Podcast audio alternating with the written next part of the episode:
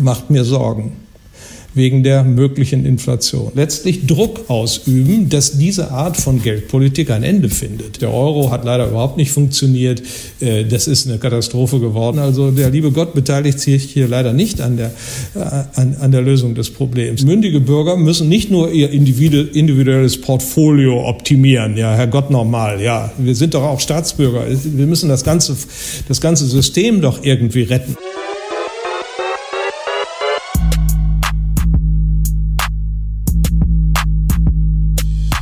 Servus Leute und herzlich willkommen in einem brandneuen Video der Mission Money. Wir sind heute zurück mit einem Stargast, mit dem bekanntesten Ökonomen des Landes. Eigentlich muss ich ihn gar nicht vorstellen. Er war auch schon mal bei der Mission Money zu Gast. Er ist Volkswirt und war 17 Jahre lang Chef des Münchner IFO-Instituts. Herzlich willkommen zurück bei der Mission Money. Hans-Werner Sinn. Ja, schönen guten Tag. Freut uns sehr, dass Sie zum zweiten Mal bei uns zu Gast sind. Und das hat auch einen triftigen Grund. Wir wollen natürlich über Corona sprechen, aber vor allem auch über Ihr neues Buch. Sie haben nämlich eins geschrieben, sehr erfolgreich, wie gewohnt. Und das heißt der Corona-Schock, wie die Wirtschaft überlebt. Ähm, vielleicht fangen wir mal mit der aktuellen Situation an, äh, mit Corona natürlich. Äh, ist das die schlimmste Krise, die Sie als Ökonom jemals miterlebt haben?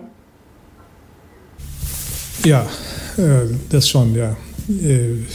Weil äh, die früheren Krisen, also ich erinnere mich als Student vor über 50 Jahren, 67 die äh, Rezession, das war ein Rezessionchen damals, oder äh, dann die Ölkrisen 74, 75, gut, da ging man auf der Autobahn spazieren. Aber es waren doch nicht solche Einbrüche. Und im Übrigen war ich ja äh, damals noch nicht so äh, in das Wirtschaftsgeschehen integriert. Da war ich gerade junger Assistent und habe das auch äh, nur begrenzt mitgekriegt. Ähm, dann haben wir natürlich 82 ähm, eine Krise gehabt, ja. Dann haben wir die Dotcom-Blase später mal gehabt die platzte. Das war schon eine heftige äh, Geschichte, also in den Börsen. Äh, der Absturz, äh, der war gewaltig. Und dann natürlich ähm, danach äh, die Geschehnisse im Irak, äh, der Krieg gegen den Irak und dann äh, September 11 im darauffolgenden Jahr. Also das, das war schon äh, ein Hammer. Wir dachten ja 2002 würde es wieder hochgehen, ging aber nicht. Und äh, dann kamen die Schröderschen Reformen. Also das war schon für Deutschland eine strukturelle Krise, die sich dann auftat nach der äh, nach diesem Anstoß durch die, das Platzen der Dotcom-Blase. Und äh, ja, wir haben ja jetzt äh, im Moment nicht so sehr die äh, solch eine große strukturelle Krise wie damals. Damals gab es die Schröderschen Reformen, die haben das Problem gelöst. Wir haben auch eine strukturelle Krise, da komme ich noch dazu. Mhm. Ja, und dann hatten wir natürlich 2008, äh, da war der, der Teufel los, da dachte man im Herbst 2008, das Weltfinanzsystem würde zusammenbrechen, brach aber nicht zusammen nach der Lehman-Pleite. Und AIG musste gerettet werden und sonst wäre es vielleicht schlimmer ge äh, gewesen. Ähm, da fing sich die Wirtschaft doch erstaunlich schnell im Jahre 2009 wieder. Im zweiten Halbjahr 2009 waren wir eigentlich schon wieder durch. Ne? Und äh, diese Krise ähm, dachten viele sei vorbei im Sommer. Und es wurde gelockert. Und man hat gedacht, äh, so eine Krise ist ja mal ganz lustig, dann sind wir mal zu Hause in Kurzarbeit und äh, haben viel Zeit und viel Freizeit. Und das hält man schon mal durch. Und äh, jetzt reicht's aber auch, dachten die Leute im Sommer. Jetzt will ich nicht mehr Krise, sondern es muss wieder normal werden. Ne? Und so ist auch die allgemeine Auffassung. Und jetzt kommt sie halt voll mit voller Kraft wieder. Äh, da soll man sich nichts vormachen. Wir stehen ja am Beginn des Winters. Es stehen jetzt sechs schwierige Monate vor uns. Im Sommer waren es drei. Und äh, da wird schon manchem die Lust vergehen. Die äh, Infektionszahlen sind höher als im Frühjahr. Nun gut, wir messen natürlich viel mehr, aber die Todeszahlen schießen auch hoch. Das folgt ja immer mit einem Monat Verzögerung, weil von den Messergebnissen bis zum Tod dauert es dann halt meist doch so lange.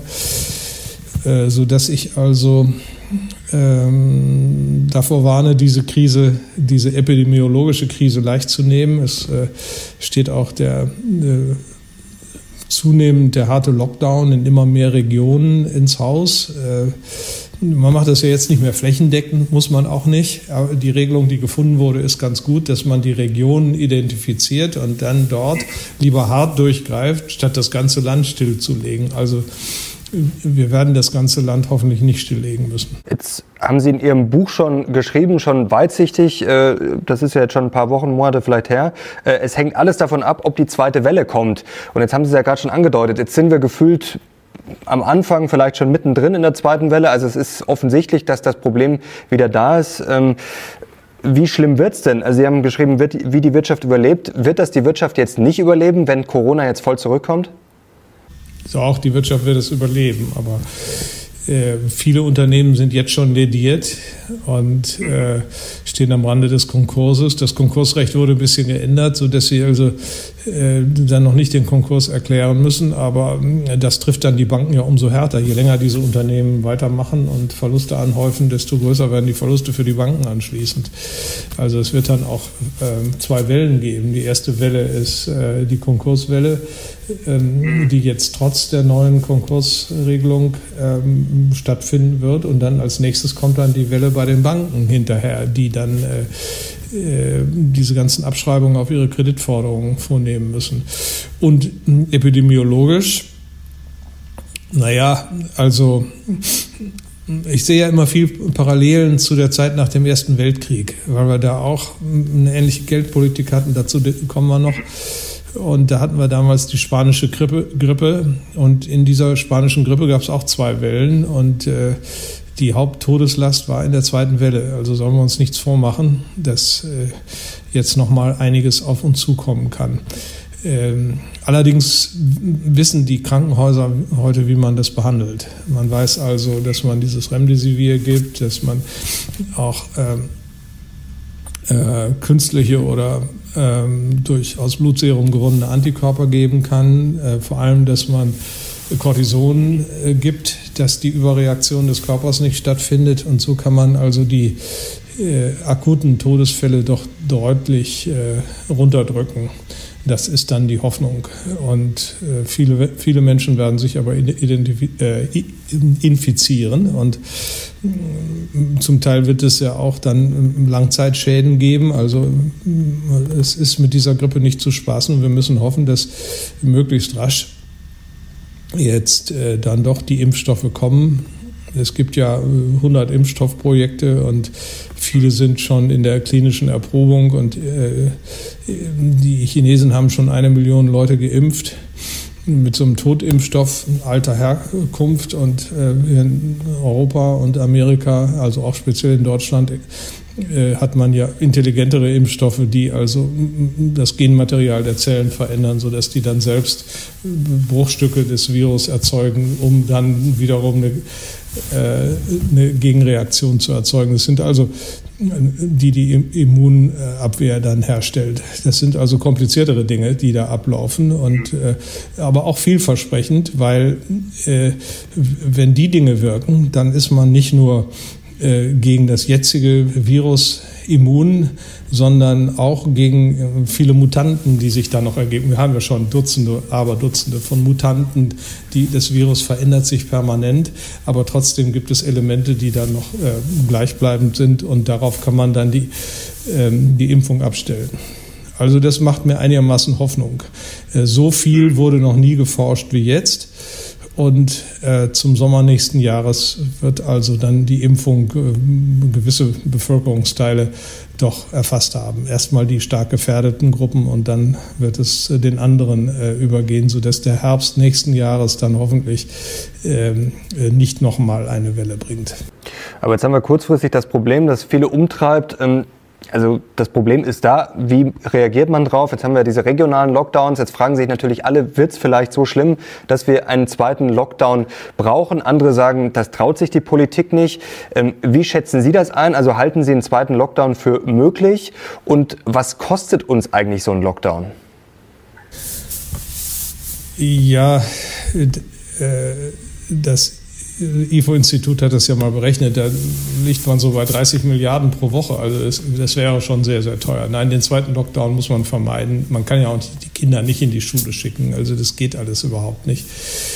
Ähm, man muss äh, nach den Regeln, die jetzt aufgestellt sind, hier mit so und so viel Infizierten 50, äh, 35, 50, 100 und so weiter, äh, die Programme zum Schutz hier ablaufen lassen. Dann wird man sehen, äh, ob das äh, hinreichend wirkt. Die Strategien der Regierung äh, mit den lokalen Lockdowns und mit den Hygienemaßnahmen und so weiter, die halte ich im Grundsatz für richtig. Die haben auch dank eines guten Krankenhaussystems recht niedrige Fallzahlen. Die uns umgebenden Länder haben fast alle mehr ähm, äh, zum Teil in den Mittelmeerländern in, äh, und in Frankreich liegen wir beim Ach, Achtfachen der deutschen Werte, auch in Schweden. Beim, äh, das ist schon äh, sehr ungünstig. Andererseits muss man sehen, es geht ja auch noch besser. Die asiatischen Länder, die von vornherein äh, härter durchgegriffen haben, haben zum Teil eben ein Zehntel oder noch weniger äh, der Todesfallzahlen pro äh, relativ zur Bevölkerung gerechnet.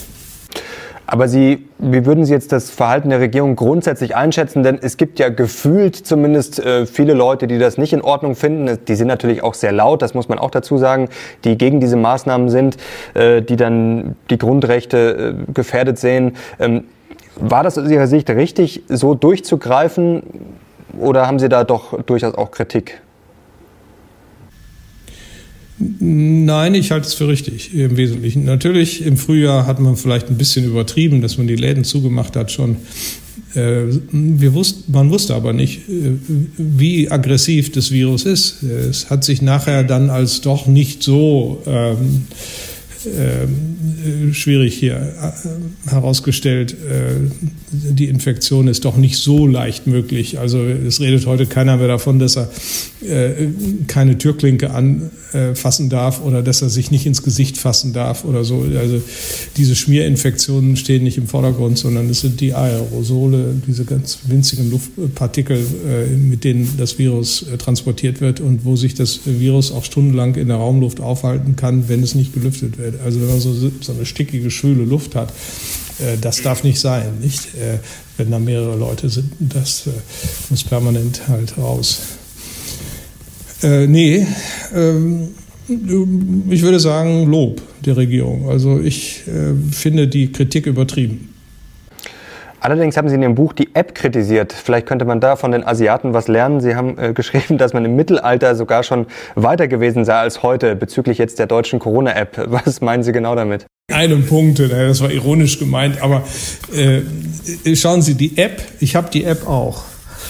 Äh, die App gibt eine Warnung, wenn man in Kontakt war mit jemandem, der anschließend positiv getestet wurde. Das war ich also vor einer Woche irgendwo und das Handy hat das registriert. Ähm, einer von den Teilnehmern einer Sitzung äh, erfährt im Laufe der Woche, dass er infiziert ist trägt das bei sich ein, dann kriege ich die Nachricht. Dann weiß ich, dass ich also einen Kontakt hatte. Dann gehe ich auch zum Arzt und lasse mich auch untersuchen. Ähm, ist also schon irgendwie nützlich. Aber noch nützlicher wäre es, wenn äh, ich die Nachricht auf meinem Handy gekriegt habe, dass ich Kontakt zu einem Infizierten hatte, dass das auch andere erfahren, mit denen ich jetzt zu tun habe, dass die gleich ähm, irgendwie die, diese Information bekommen. Also ich stelle mir vor, wir haben ja alle diese Google-Landkarten, dass auf meiner Landkarte äh, rote Kreise, nicht Punkte, ich möchte keine Individuen identifizieren, aber Kreise sich befinden von Leuten, die die Nachricht gekriegt haben, dass sie selbst mit Infizierten Kontakt hatten. Mhm. Natürlich auch die wirklich Infizierten, wenn es geht, aber nein, die Nachricht über äh, den Kontakt mit Infizierten, ne, was jetzt ja schon vorhanden ist, dass das auch andere sehen als bloße Informationen auf der Landkarte. Und dann kann ich einen Bogen um diese gefährlichen Gebiete machen. Wenn ich weiß, da gibt es viele rote Kreise irgendwo in der Stadt oder äh, in, in Läden oder so, dann gehe ich da nicht hin, nicht? Weil ich mich dann einer Gefährdung aussetze. Das wäre doch nützlich. Ich weiß nicht, warum das nicht gemacht wurde. Der Datenschutz wurde hier ein bisschen sehr hoch gehängt. Aber ich kann ja dann noch gar nicht die anderen Individuen identifizieren. Das wäre eine leichte Verbesserung dieser App, die man machen könnte durchaus verwirrend. Und jetzt Mittelalter, Sie sprachen ja auf das, Mittel, wieso genau, das stimmt, Mittelalter, ja. da gab es also die, die Pestklapper oder die Lepraklapper, ja, wenn jemand infiziert war, durfte er den öffentlichen Raum nur betreten, wenn er also diese Klapper bewegt hat oder wenn jemand mit ihm mitging, der das tat, sodass die anderen das hörten und Reißausnahmen ne, um die Ansteckung zu verringern. Natürlich ist dann das Individuum stigmatisiert und äh, sichtbar. Äh, das wollen wir ja nicht. Äh, aber meine Idee mit den roten Kreisen auf der Landkarte, wo man das Individuum noch nicht genau lokalisieren kann, aber ungefähr so dem Bereich, äh, würde doch äh, das Positive dieser Pestklapper übernehmen, aber nicht äh, das Negative, was hier datenschutzrechtliche Probleme bringen würde. Vielleicht sieht Frau Merkel oder vielleicht der Zuständige der Regierung ja dieses Video und vielleicht wird da noch mal ein bisschen nachgebessert. Die Telekom war ja, glaube ich, auch dabei und SAP. Äh, da gibt es sicherlich noch Verbesserungspotenzial. Ähm, was uns außer Corona natürlich Angst macht, sind die Folgen. Sie haben in Ihrem Buch geschrieben, die wundersame Geldvermehrung durch das Coronavirus. Äh, wir wissen, dass da viel Geld gedruckt wurde. Ähm, wer wird denn am Ende dann die Rechnung bezahlen?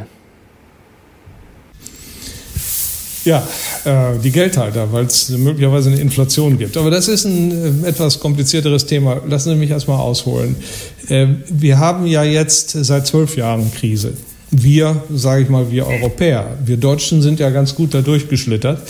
Ähm, äh, seit der Lehman-Krise ist, ähm, ist ja eine fortwährende Euro-Krise im Gange, die immer wieder aufflackerte 2010 äh, Griechenland-Krise. 2011 dann ähm, äh, kam Italien in Schwierigkeiten und äh, die Finanzmärkte wurden immer nervöser. 2012 äh, dachte man, der Euro bricht auseinander. Dann gab es äh, die Rettungsaktion der Europäischen Zentralbank. Aber auch in den Jahren danach mussten riesige äh, ähm, Rettungsaktionen betrieben werden, indem die Zentralbanken dann angefangen haben, die Staatspapiere der, der Euro-Länder aufzukaufen. Und ähm, so ist also die Geldmenge schon gestiegen und durch Corona ist sie nochmal gestiegen. Also vor Corona hatten wir eine Zentralbankgeldmenge von 3,2 Billionen äh, Euro, also 3200 Milliarden Euro. Ist das viel? Ist das wenig? Das sagt einem zunächst nichts. Nun, man muss sehen, im Jahre 2008, äh, vor der Lehman-Krise im Sommer, hatten wir eine Geldmenge von 0,9 Billionen, also 900 Milliarden. Die hat sich auch als ausreichend damals erwiesen für die, als Transaktionsmittel für die europäische Wirtschaft. Wenn ich über Geld rede, was meine ich eigentlich mit Geld? Geld gibt es in verschiedenen Formen. Also eine Geldform ist natürlich das einfachste, das ist der Geldschein, nicht? Das ist Zentralbankgeld. Ähm, zweite Form von Zentralbankgeld ist das Geld, was Banken bei ihrem Konto bei der Notenbank liegen haben. Das zählt auch zum Zentralbankgeld, weil das Geld ist, was die Zentralbank direkt unter Kontrolle hat und geschaffen hat. Geschaffen hat äh, durch Kreditvergabe an die Banken oder durch Kauf von äh, Wertpapieren im privaten Sektor. Und dann gibt es ja noch das Giralgeld, das heißt das Geld, was eine Bank auf einem Konto ihrer Kunden ausweist. Das ist ja was ganz anderes. Das, darüber können wir auch verfügen, da machen wir die Überweisungen damit, aber das hat sie selber geschaffen. Aus dem Nichts. Das ist ja nicht wirklich gedeckt durch äh, Zentralbankgeld. Das ist erlaubt und auch völlig legitim. Ja? Banken äh, schaffen Geld aus dem Nichts. Äh, das ist dann ein erweiterter Geldbegriff, nennt man M1 und das erste, das Zentralbankgeld oder die Geldbasis ist M0. Und diese Geldbasis ist das Entscheidende, weil das der Politikparameter ist. Also da sind wir von 900 Milliarden auf 3200 Milliarden gegangen innerhalb von ja, elf, zwölf Jahren, vom Sommer 2008 bis zum Ende 2019. So, und jetzt kommt die Corona-Krise. Und in dieser Corona-Krise sind wir jetzt schon bis zum September auf 4,2 Billionen Euro Zentralbankgeld gegangen. Das sind also schon eine Billion jetzt in diesem Jahr bis jetzt dazugekommen. Mehr als wir 2008 insgesamt hatten. Ja?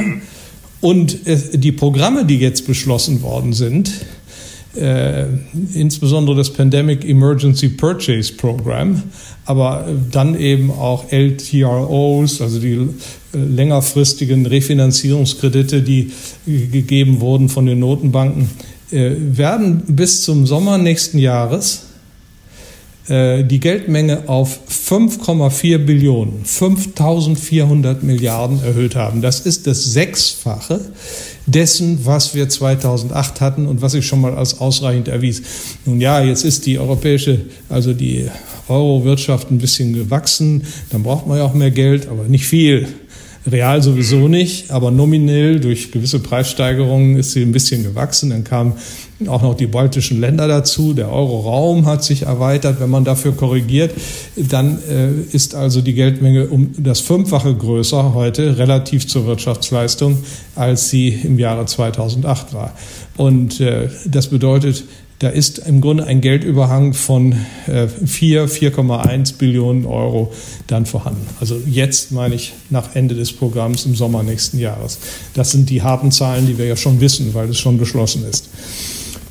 Und äh, ein Geldüberhang von 4 Billionen Euro, wo eine knappe Billion schon mal ausreichte, macht mir Sorgen wegen der möglichen Inflation. Ich meine, wir haben jetzt jahrelang einen Teil der Einkommen aus der Druckerpresse bezogen. Äh, die Firmen haben über das Bankensystem Kreditgeld gekriegt äh, als Ersatz letztlich für einen Teil ihrer Erlöse und haben einen auch Löhne und irgendwas daraus zahlen können. Die Staaten kriegen auf dem Wege über der, die Verschuldung, die dann, äh, wo die Schuldpapiere anschließend zur Zentralbank gehen, Geld aus der Druckerpresse und zahlen daraus ihre Pensionen, ihre äh, äh, Gehälter für die Mitarbeiter, äh, bauen neue Straßen damit und so weiter. Es ist ein permanenter Geldfluss für, aus der Druckerpresse in die Portemonnaies der Bürger äh, als Bezahlung für Leistungen oder als Transfers an sie äh, im Zuge von Sozialleistungen oder irgendwas. Ja, das Geld ist dann jedenfalls da. Und man fragt sich, warum gibt es denn keine Inflation? Nun, die alten Ökonomen vor Keynes haben gedacht, es gibt hier eine Proportionalität zwischen der äh, Geldmenge und dem Preisniveau. Wenn sich die Geldmenge jetzt also verfünffacht relativ zur Wirtschaftsleistung, muss auch das Preisniveau sich verfünffachen. Äh, das ist ja offenbar nicht passiert. Äh, wir haben im Gegenteil fast konstante Preise gehabt in den letzten Jahren. Woran liegt das? Die Erklärung hat kein geringerer als der große Ökonom John Maynard Keynes gegeben, der ähm, das Phänomen der Horte äh, analysiert hat ähm, und eingebracht hat in die Theorie. Nicht? Die Horte sind wichtig, weil wenn es keine Horte gäbe, könnte es praktisch überhaupt keinen Konjunkturzyklus geben. Wissen Sie, ähm, das Sozialprodukt ist ja so groß wie die Summe aller Einkommen, weil alle Lieferungen, die bezahlt werden, letztlich zu Einkommen führen. Und zwar bis auf den letzten Pfennig oder Cent ist das das Gleiche. Ja? Und jetzt äh, erwirtschaften die Leute also ein, ihr Sozialprodukt, äh, beziehen Einkommen. Das Einkommen wird zum Teil für Konsum verwendet, zum Teil wird es gespart. Äh, idealerweise würde die Ersparnis als Kredite über das Bankensystem wieder in neue Investitionen der Firmen fließen. Und das sind ja auch Käufe von Gütern. Also Investitionsgüterkäufe und Konsumgüterkäufe wären dann genauso groß wie das Sozialprodukt, was produziert wird. Äh, die Nachfrage wäre also immer ausreichend, um das, was produziert wird, genau zu kaufen. Aber jetzt kommt der Keynes und sagt, das ist zu einfach. So ist es ja nicht, denn äh, dieses, diese Ersparnis, die die Leute aus ihrem laufenden Einkommen hier leisten, äh, bedeutet vielleicht nur, dass sie das Geld in Horte stecken und nicht als Kredit weiterhin irgendwohin vergeben. Es liegt einfach herum. Es liegt äh, im Portemonnaie, es liegt im Tresor, es liegt unter der Matratze und äh, auch bei den Banken kann es ja sein, dass das Zentralbankgeld, das sie haben, sie nicht äh, weiter verleihen an, in Form von Krediten an den privaten Sektor, dass da Maschinen gekauft werden können, sondern das einfach liegen lassen äh, auf ihrem Konto bei der Zentralbank. Das sind Horte. Natürlich, wenn sie es ausgeben, und das ist ja das, was viele Leute nicht verstehen, das Geld, äh, dann ist es ja nicht weg. Das Geld äh, liegt dann trotzdem noch da. Nur, es hat dann eben äh, ein größeres Transaktionsvolumen bewegt, dieselbe Geldmenge. Nicht? Aber das passiert eben gerade nicht. Und das hat der Keynes erkannt, hat gesagt, es gibt eine Liquiditätsfalle in besonderen wirtschaftlichen Situationen, in Krisensituationen. Da sitzen die Leute auf dem Geld und glaub, trauen sich nicht, es in, ähm, in Anlagen und zur Kreditvergabe äh, zu verwenden. Sie sitzen einfach drauf. Und dann ist die Summe aus ähm, Konsumgüterkäufen und durch Kredite finanzierten äh, Investitionsgüterkäufen kleiner als die gewünschte Produktion. Es fehlt also an gesamtwirtschaftlicher Nachfrage, dann wird die Produktion reduziert und dann sind auch die Einkommen wieder kleiner und so weiter. Dann gibt es eine Spirale nach unten. Das war eine fundamentale Leistung, ist der Kern der keynesianischen Analyse. Ne? Äh, nun ist Keynes ja kein Geldtheoretiker, aber er hat genau dieses, äh, mit diesem Phänomen lässt sich erklären, warum in der Krise äh, tatsächlich ähm, diese viele Geldmenge überhaupt keine Wirkung hat, weder im Positiven noch in, im Negativen. Aber die Krise ist ja auch irgendwann vorbei. Jetzt denken Sie mal zwei, drei Jahre weiter. Äh, die Epidemie ist überwunden. Wir haben wirksame Impfstoffe. Äh, wir haben keine Lust mehr darüber nachzudenken. Es gibt neue Themen. Die Wirtschaft boomt. Es brummt. Optimismus verbreitet sich. Die Ölpreise steigen. Die Importpreise steigen. Äh, die Gewerkschaften, das tun sie ja jetzt schon, fordern daraufhin höhere Löhne. Äh, äh, höhere Löhne zwingen die Firmen, die Preise zu erhöhen, dann fordern die wieder höhere Löhne, dann gibt es also eine Lohnpreisspirale und sehr leicht kann dann die Inflationsrate über zwei Prozent äh, hinaussteigen. Was machen wir denn dann? Nach bisherigem Diktum müsste die äh, Europäische Zentralbank dann äh, die Zügel anziehen. Äh, das kann sie aber nicht, wenn, wenn man bedenkt, dass von diesem Geldüberhang von vier Billionen über drei Billionen Staatspapiere sind. Ja, wie sollen diese Staatspapiere, äh, die sie gekauft hat, ähm, um mit der Druckerpresse sie zu bezahlen und Geld auszugeben. Ja? Wie, wie sollen diese wieder zurückgegeben werden an den Markt? Wenn sie das tut, äh, dann rutschen die Kurse in den Keller äh, und die Zinsen äh, gehen in den Himmel. Das ruft zweierlei Probleme hervor. Ersteres bedeutet, dass die Banken die ähnliche Papiere in ihrem Portfolio haben und auch andere Anleger Schwierigkeiten kriegen. Äh, sie verlieren Eigenkapital. Die ganzen Luftbuchungen, die äh, durch die Nullzinspolitik hervorgerufen sind, nicht? Die Nullzinspolitik heißt ja, dass man in die Assets flüchtet, Aktien und sonst was kauft, dann gehen die Kurse hoch. Auch die, die Kurse der langfristigen Staatspapiere gehen hoch, wenn die laufenden Zinsen auf Null gedrückt werden.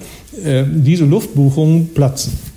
Das heißt, das imaginäre Eigenkapital, das die Banken in ihren Bilanzen haben, was nur durch diese Luftbuchung erklärt wird, ist gar nicht mehr da. Und dann äh, gibt es ein großes Bankensterben. Äh, das ist das eine. Und das andere ist, die ähm, Staaten hätten Schwierigkeiten, sich zu finanzieren. Die sind ja so über beide Ohren verschuldet, dass sie äh, mit normalen Zinsen gar nicht mehr zurechtkämen äh, enorme Probleme hätten. Wir wissen gar nicht, ob sie die Leute so besteuern können und dann haben sie Angst, dass die Wirtschaft wieder zusammenbricht, wenn sie besteuern. Also das machen sie gar nicht. Was heißt das? Die Europäische Zentralbank wird den Rückwärtsgang gar nicht einlegen können und wollen. Aus politischen Gründen, nicht aus äh, harten ökonomischen Gründen aus politökonomischen Gründen. Und das heißt dann, ganz kurze Zwischenfrage, Sie haben geschrieben im Buch, wenn die Inflation beginnt, was Sie gerade geschildert haben, können wir sie nicht mehr abbremsen, weil ja die EZB quasi, wie Sie sagen, den Rückwärtsgang nicht einlegen kann. Heißt das dann, wir müssen uns dann an eine Welt gewöhnen, wo die Inflation dann gefühlt äh, ja, völlig außer Kontrolle ist? Ja, völlig, also wo sie jedenfalls erstmal höher ist, das ist dann möglich. Ich, ich rede über Möglichkeiten. Und was wird die EZB machen? Sie wird dann stattdessen ihre Semantik verändern. Äh, das hat sie ja bislang schon geschafft.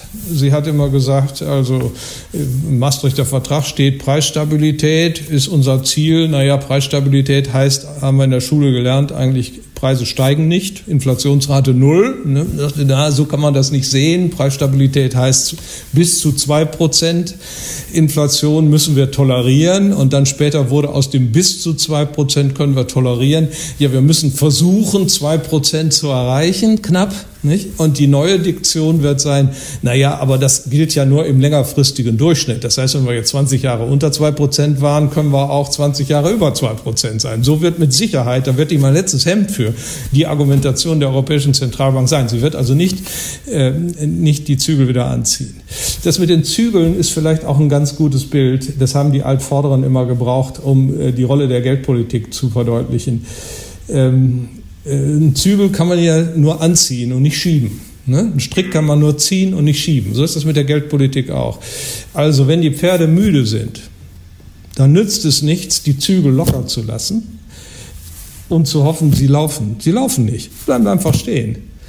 So war die Geldpolitik der letzten Jahre.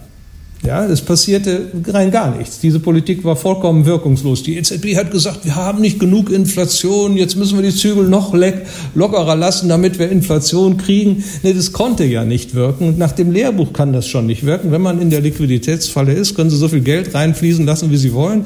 Das hat überhaupt keine expansiven Wirkungen, weder im positiven noch im negativen. Und die EZB hat ihre Inflation nicht gekriegt. Das mit der Inflation hat sie auch immer nur vorgeschoben, damit sie diese Politik machen konnte. Sie wollte wollte halt das Geld den Staaten und der Wirtschaft zur Verfügung stellen für Ausgaben. Der fiskalische Effekt dieses Geldes hat natürlich äh, gerettet. Aber der bloße Umstand, dass da mehr Geld im Umlauf war, äh, das war, das war dann letztlich wirkungslos. Und jetzt lassen Sie, denken Sie weiter, die Epidemie ist vorbei, wie ich das vorhin erläutert habe, und äh, die Wirtschaft zieht wieder an, die Pferde fangen an zu laufen. Und dann kommt noch ein Schwarm Hornissen und sticht ihn in den, in den Hintern. Ja? Also dann galoppieren sie los. Und der Kutscher sitzt da oben und versucht, diese Pferde wieder zu bändigen. Geht aber nicht. Die Zügel schleifen irgendwo am Boden, die sind ganz lang und er zieht und zieht und schafft, hat seine liebe Mühe, das wieder einzufangen. Das ist das richtige Bild. Also, die langen Zügel verursachen nicht ursächlich eine Inflation, wie das äh, die Ökonomen vor Keynes gedacht haben. Aber sie verhindern, äh, dass man eine Inflation, wenn sie aus anderen Gründen kommt, dann noch bremsen kann. Wer dieses Bild einmal sich klar gemacht hat, versteht jetzt genau die Wirkung der Geldpolitik. Jetzt leben wir in dieser Schuldenwelt, in dieser irren Gelddruckwelt schon länger, aber das hat jetzt ja seinen Gipfel erreicht.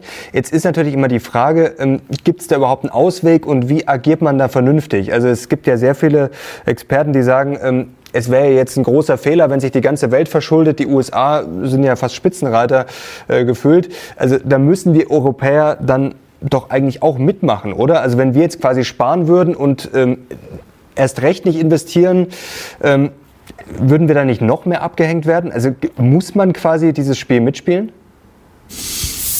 Ähm, ja, also man muss schon jetzt sich verschulden, aber äh, nochmal, ähm, vielleicht vom Grundsatz her, wenn der Staat sich verschuldet, heißt das nicht, dass er sich bei der Zentralbank verschuldet.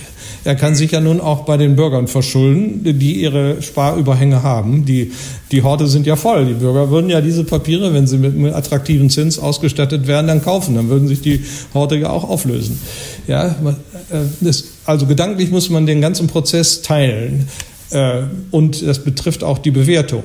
Die Verschuldung in einer solchen Krise als solche ist legitim und richtig, wird ja auch vom Grund, äh, Grundgesetz so vorgesehen. Ähm, aber die Monetisierung dieser Schulden, Postwenden durch die europäischen Zentralbanken, äh, die ist sehr kritikwürdig. Äh, die finde ich also extrem problematisch. Ähm, Verschuldung an sich ist richtig, äh, im Sinne der Lastverschiebung über die Zeit. Das ist einfach äh, sinnvoll. Das ist ja beim Individuum auch, wenn ich jetzt also arbeitslos werde oder irgendwie sonstiges finanzielles Unglück habe, dann reduziere ich ja nicht meinen Konsum in Proportion zu dem, was ich da weniger habe, sondern greife meine Ersparnisse an. Das heißt also, es ist fast dasselbe wie Verschuldung. Also ich werde dann ärmer in dieser Zeit, halte aber meinen Konsumstandard aufrecht und verschiebe die Last dann auf die Zeit. Ich möchte also nicht in einem Jahr dann, wo die Krise ist, ganz runter, sondern überall dann ein bisschen. Äh, das ist die Begründung für die Verschuldung. Und diese Begründung würde ich akzeptieren für die Rettungsaktionen, die sind im Prinzip richtig. Er muss Firmen, die sonst untergehen, äh, die eigentlich ein funktionierendes Geschäftsmodell haben, schon auch retten, zumal Firmen, die also äh, durch die Aktionen des Staates, durch Verbote des Staates jetzt in Schwierigkeiten kommen, also das Gaststättengewerbe, die Lufthansa und so weiter, da hat der Staat ja selbst äh, durch seine Aktionen äh, das Geschäft verboten, ne? Auslandsreisen verboten, Besuch von Gaststätten verboten, also da ist er auch in einer gewissen Pflicht, äh, hier, hier, hier mitzuhelfen. Und ähm, äh, nicht so richtig ist allerdings ähm, die, das Geld ausgeben für Konjunkturprogramme. Ähm, das ist zwar nicht so gut praktisch zu unterscheiden, weil äh, Rettungsaktionen ja auch konjunkturelle Wirkungen haben und umgekehrt. Äh, aber gedanklich schon, also die Begründung als Konjunkturprogramm, um die gesamtwirtschaftliche Nachfrage anzuschieben, damit die Leute wieder kaufen, das halte ich für problematisch in der Krise, denn das wirkt den epidemiologischen Vorgaben ja entgegen. Wenn, der, wenn die Staaten sagen, äh, die Leute sollen nicht in die Läden gehen, weil sie sich anstecken können, dann macht es doch keinen Sinn, ihnen Geld in die Hand zu geben, damit sie wieder in die Läden gehen. Das ist doch absolut widersprüchlich. Ja? Also ein Konjunkturprogramm äh, bringt hier nichts. Und auch wenn die Leute aufgrund des Rates der Epidemiologen freiwillig nicht in die Läden gehen, ist es nicht angebracht, dass der Staat ihnen Geld in die Hand gibt, damit sie wieder in die Läden gehen. Das ist doch widersinnig. Also diesen Konjunkturaspekt des ganzen Programms halte ich für rausgeworfenes Geld. Denn wenn die Krise vorbei ist, äh, dann werden die Leute ihre Horte nehmen und freiwillig wieder einkaufen gehen. Dann, äh, dann haben sie aufgestaute Konsumwünsche und äh, werden die versuchen zu realisieren. Also Rettung ja, Konjunkturpolitik nein und auch bei der Rettung muss man Maß und Mitte bewahren. Ich habe äh, mal nachgeguckt, das habe ich in meinem Buch da ja dargelegt, auf der Homepage des Finanzministeriums sind haushaltswirksame äh, Ausgaben äh, äh von 500 äh, irgendwas Milliarden Euro äh, verzeichnet, das ist schon eine Nummer. Und dann sind da noch KfW-Kredite und Bürgschaften und alles Mögliche, äh, wenn man das zusammenzählt, kommt man auf über 40 Prozent des Bruttoinlandsprodukts. Also die haushaltswirksamen Maßnahmen sind ungefähr 20 und dann kommen nochmal 20 über diese Bürgschaften und äh, KfW-Kredite hinzu, die ja auch indirekt einen, einen Impuls äh, für die Wirtschaft bedeuten, nicht direkt haushaltswirksam werden, mhm. sondern erst später, wenn die Bürgschaften fällig werden. Und das ist eine Nummer zu groß, finde ich. Also wenn mir einer gesagt hätte, wir haben jetzt äh, eine, eine Wirtschaftskrise und da bewegen wir mal so äh, vier, fünf, sechs, sieben, acht Prozent des Sozialprodukts über den Staat, dann würde ich sagen, das ist aber ein Konjunkturprogramm, das es in der Welt noch nicht gegeben hat. Nicht? Und jetzt reden wir über ein Vielfaches. Wie gesagt, je nach Rechnung 20 bis 40 Prozent des Bruttoinlandsprodukts ist eine Nummer zu groß. Hier hat sich eine Whatever it takes Mentalität verbreitet unter den Politikern. Äh, jetzt plötzlich gelten keine Schuldenschranken mehr und jetzt kann man zugreifen und ich will noch was für meine Klientel und die müssen auch noch bedient werden und die und da spielt es ja gar keine Rolle mehr, ob das jetzt Leute sind, die unmittelbar betroffen sind äh, von der Epidemie oder nicht. Jeder will äh, seinen Teil davon abhaben. Das ist fürchterlich gewesen gewesen, dieses politische äh, Gezerre um das Geld und diese Haltlosigkeit, die man hat beobachten können im politischen Prozess. Äh, das, ähm, äh, das ist ja alles verbunden mit Lasten für die Zukunft. Äh, entweder verpufft dieses Geld in einer Inflation, oder äh, es wird doch eine restriktivere Geldpolitik gewählt, was ich nicht erwarte, mit höheren Zinsen. Äh, dann hat man die hohen Zinslasten für die Staaten. Also der liebe Gott beteiligt sich hier leider nicht an der, äh, an, an der Lösung des Problems. Irgendwen trifft es. Es trifft dann entweder die späteren Steuerzahler, die mit den Staatsschulden ihre Last haben werden, oder die Geldvermögensbesitzer werden enteignet über eine Inflation. Und letzteres ist wirklich nicht ohne, denn das bringt mich zurück zu dem Thema, was nach dem Ersten Weltkrieg passiert ist. Und im Ersten Weltkrieg, da hat ja der Staat äh, sich durch Verschuldung finanziert. Man dachte, na ja, nachher gewinnen wir den Krieg und äh, dann können die Schulden ja von den äh, Verlierern zurückgezahlt werden. War leider nicht so. Und äh, man hat die Schuldpapiere dann auf den Markt geworfen und dann hat die Reichsbank sie gekauft.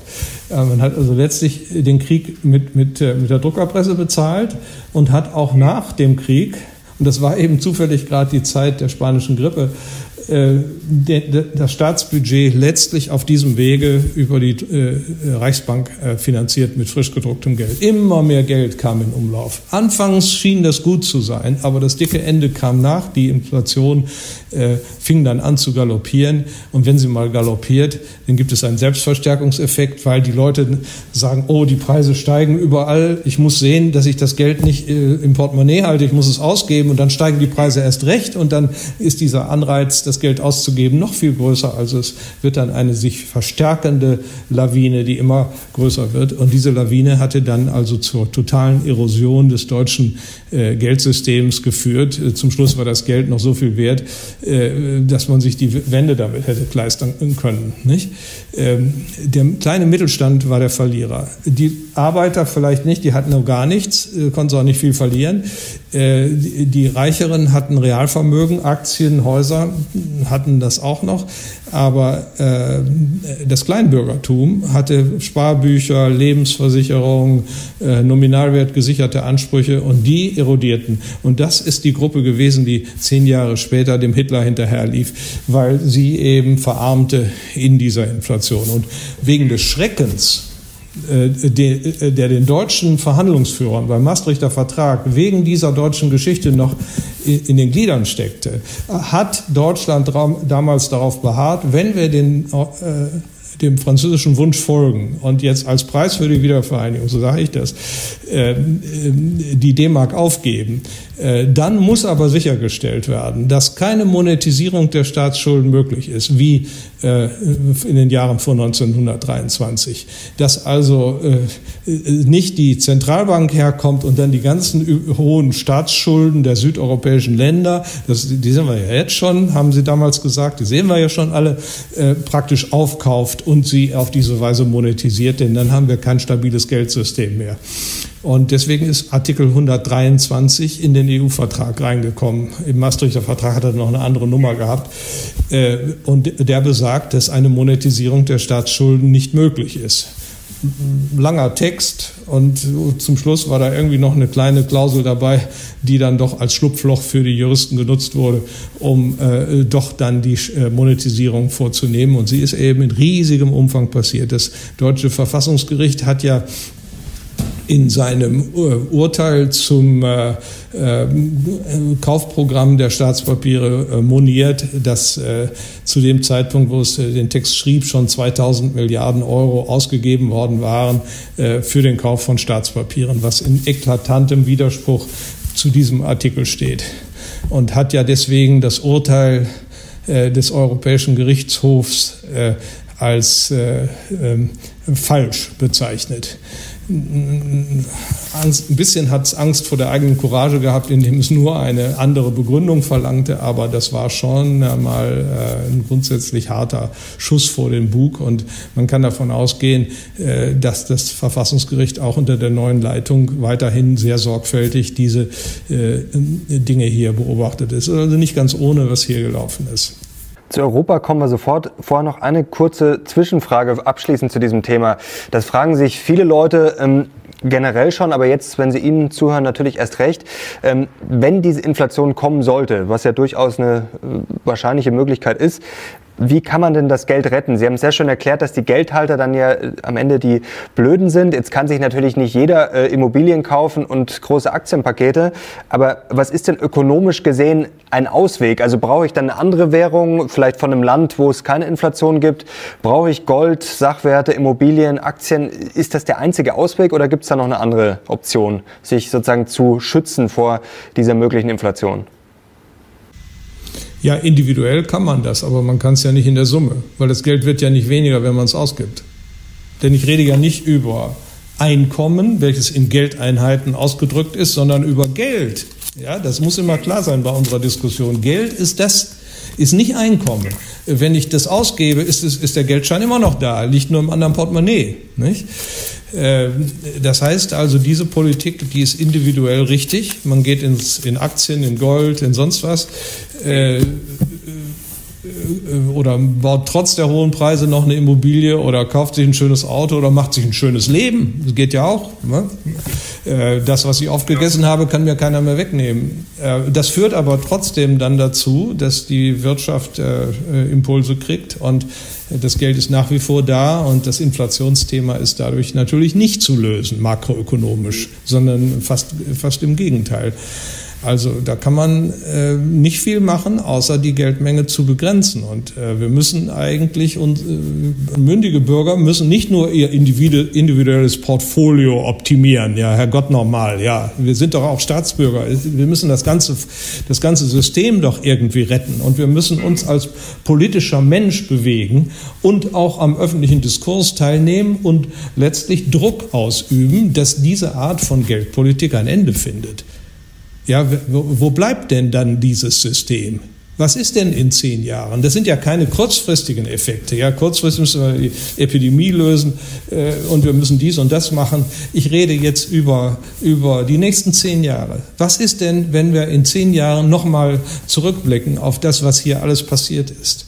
Das müssen wir heute im Auge haben. Und Verstehen Sie, viele Regime sind in der Vergangenheit äh, der Versuchung erlegen, sich der Druckerpresse zu bedienen. Es ist äh, nicht was Neues, sondern es hat äh, hunderte von Währungen, tausende von Währungen gegeben und die Währungen sind alle fast untergegangen und immer stand, fast immer stand am Ende der äh, übertriebene Gelddruck. Das heißt, der Potentat, der das Münzrecht hatte, hat äh, gedacht, ach, die Bauern meutern, wenn ich ihnen den Zehnten abverlange, um meinen Hofstaat zu, mehr als den Zehnten abverlange, um den Hofstand zu finanzieren. Wie kann ich denn das machen? Naja, ich drucke einfach ein bisschen mehr Geld, beziehungsweise ich reduziere den Silbergehalt meiner Münzen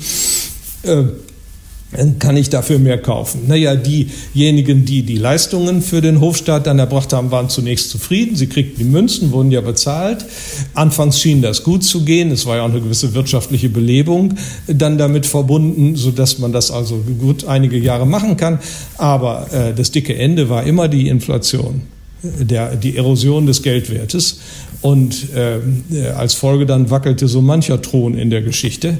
Auch am Ende des Römischen Reiches, wie ich gelesen habe vor einiger Zeit, äh, äh, wurde äh, diese, diese Strategie betrieben, dass der Silbergehalt äh, der Münzen reduziert wurde, um den äh, Staat zu finanzieren. Äh, das ist meistens keine gute und nachhaltige Politik. Wir reden so viel über Nachhaltigkeit und hier beim Thema Geld äh, vergessen wir es.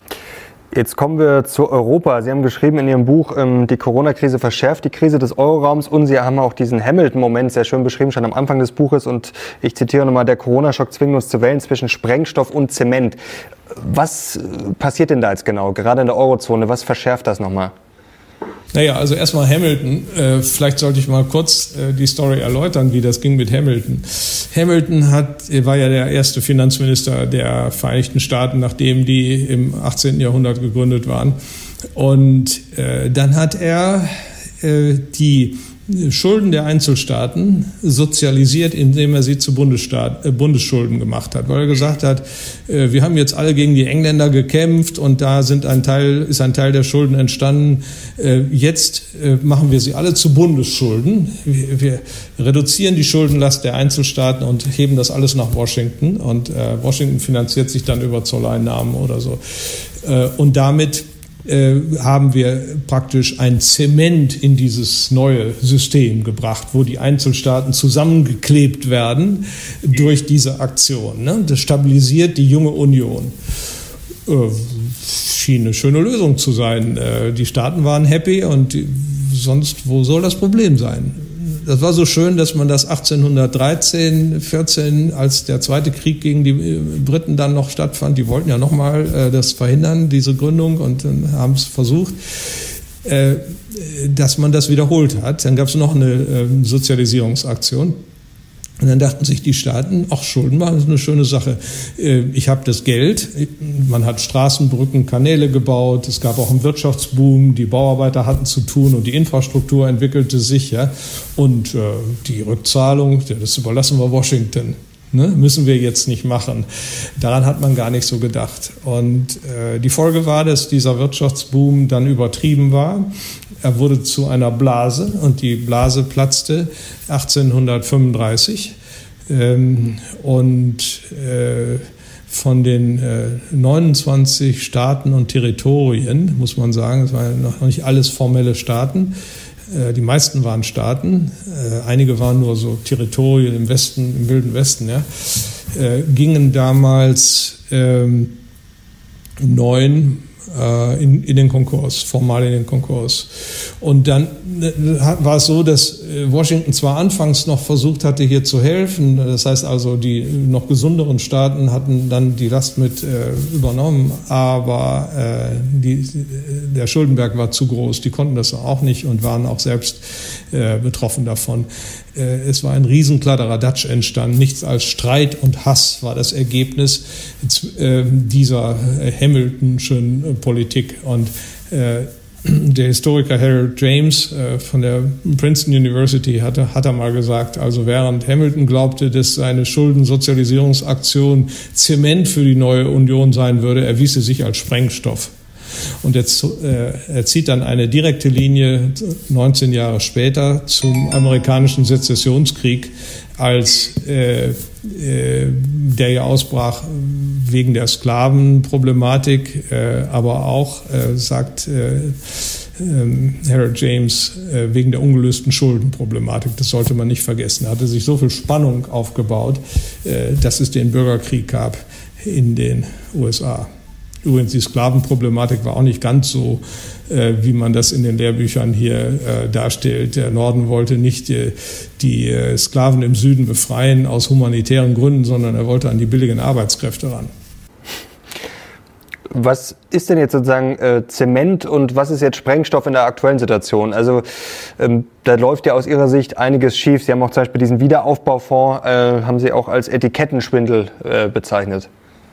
Ja, beim Wiederaufbaufonds wird jetzt ein Tabu gebrochen. In den EU-Verträgen ist es ja strikt verboten, dass die EU äh, sich verschuldet, sondern sie kriegt ihr Geld von den Staaten äh, äh, zugewiesen und kann darüber verfügen. Da muss immer wieder neu verhandelt werden und das ist ein gewisser Widerstand gegen exzessives Geld ausgeben. Und jetzt hat man äh, äh, diese äh, Verträge im Grunde gebrochen. Aber nun gut, man hat es einstimmig beschlossen und damit ist es wohl rechtlich gerade noch äh, möglich äh, und hat eben einen Wiederaufbaufonds von 750 Milliarden Euro äh, beschlossen.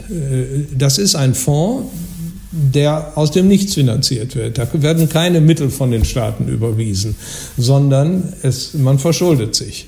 Man verschuldet sich durch Ausgabe von EU-Papieren an den Märkten und die Europäische Zentralbank kommt und kauft dann diese Papiere. Es sind ja die Märkte nur ganz kurz dazwischen geschaltet. Zufällig ist das Pandemic Emergency Purchase Program der EZB auch gerade 750 Milliarden. Naja, ist doch klar, die haben das ja vorher miteinander abgestimmt, wie sie das machen wollen. Also man verschuldet sich bei der EZB, man finanziert diesen Fonds aus der Druckerpresse. Das ruft die Probleme hervor, die wir vorhin äh, diskutiert haben. Und ähm, es ist ein Stück mh, hm, Schuldensozialisierung aller Hamilton. Also der deutsche Finanzminister hat ja auch dann vom positiven Sinne, meinte er, vom Hamilton-Moment gesprochen für das Zusammenfügen der europäischen Völker. Sorry, er hat die Geschichtsbücher nicht zu Ende gelesen, äh, hat die daraus folgende Krise, äh, die 30 Jahre später kam, äh, 40 Jahre später, hat er gar nicht äh, im Blick gehabt. Und das ist die Befürchtung. Das heißt, wenn man hier jetzt äh, quasi Eurobonds hat, Frau Merkel sagte ja, in ihren Lebzeiten würden die nicht kommen, das sind ja Eurobonds, die sind gemeinsam ausgegeben worden in gemeinsamer Verantwortung. Dann ist der Anreiz groß, davon mehr auszugeben in Zukunft. Nun hat man anfangs gesagt, ja, das ist ein einmaliges Programm, aber jetzt reden, die Franzosen schon davon, nein, nein, und auch der deutsche Finanzminister muss sich so geäußert haben, nee, so einmalig ist das nicht, das können wir vielleicht schon mal wiederholen, aber vielleicht täusche ich mich bei Herrn Scholz. Definitiv weiß ich, dass die Franzosen so reden. Sie wollen das wiederholen. Äh, der alte Wunsch von Macron, ein EU-Budget zu haben, äh, mit einer EU-Regierung, mit einer gemeinsamen Verschuldungsmöglichkeit, äh, der ist jetzt durchgekommen. Äh, Churchill hat mal gesagt, don't waste a crisis, nicht? Also wenn da eine Krise ist, bloß nicht äh, sie vergeuden. Man kann in der Krise Dinge durchbringen, die man sonst unter normalen Dingen äh, Zeiten nicht durchgebracht hätte. Nun möchte ich nicht missverstanden werden. Also ich bin schon äh, für Hilfen an die bedrängten Länder. als Zeichen der europäischen Solidarität war es vollkommen richtig, wichtig, jetzt Spanien, Italien und auch anderen Ländern zu helfen. Äh, und zwar auch großzügig. Ich habe äh, im Frühjahr schon frühzeitig so argumentiert, dass Deutschland unilateral allerdings ein Rettungsprogramm für Italien hätte machen sollen. Dann haben wir uns gesträubt und wir, wir haben sogar die Masken zurückgehalten äh, und den armen Italienern nicht geschickt und, und medizinische Sachen zurückgehalten. Das geht doch nicht unter Nachbarn. Man hätte hier ein Zeichen der Solidarität setzen können und hätte äh, äh einfach mal äh, ein paar zig Milliarden äh, äh, an die Italiener überweisen können, dass sie sich in der Welt die Medikamente zusammenkaufen, um ihre Krankenhäuser auszustatten, sodass sie was gegen diese, diese schrecklichen Verhältnisse dort äh, hätten machen können. Und das wäre ein wundervolles Zeichen der Solidarität mit den italienischen Nachbarn und, und äh, gewesen, für das man uns ewig dankbar gewesen wäre. Da hat man sich erst treiben lassen von den Franzosen. Und heute ist Macron der große Held, der jetzt das deutsche Geld nach Italien schickt. Nicht? Der, der Teil der Geschichte gefällt mir nicht. Warum Hilfsaktionen muss man nicht gemeinsam machen? Das kann man doch einzeln machen. Wenn ich was spenden will, entscheide ich selber darüber, was ich mache. Warum muss ich mich mit anderen zusammentun äh, und bestimmen, wer wie viel spendet? Das ist doch Unsinn. Äh, die ganze Philosophie der Hilfe ist, das ist ein unilateraler, freiwilliger Akt. Man gibt etwas her, äh, weil man es selber möchte. Da muss ich nicht von anderen getrieben werden. Ich muss mich nicht mit anderen koordinieren. Nicht? Wie sehen Sie denn jetzt die Zukunft von Europa? Ungefähr vor einem Jahr haben wir uns unterhalten. Es gibt ja ähm, viele Crash-Propheten, die sagen schon seit Jahren, der Euro wird platzen.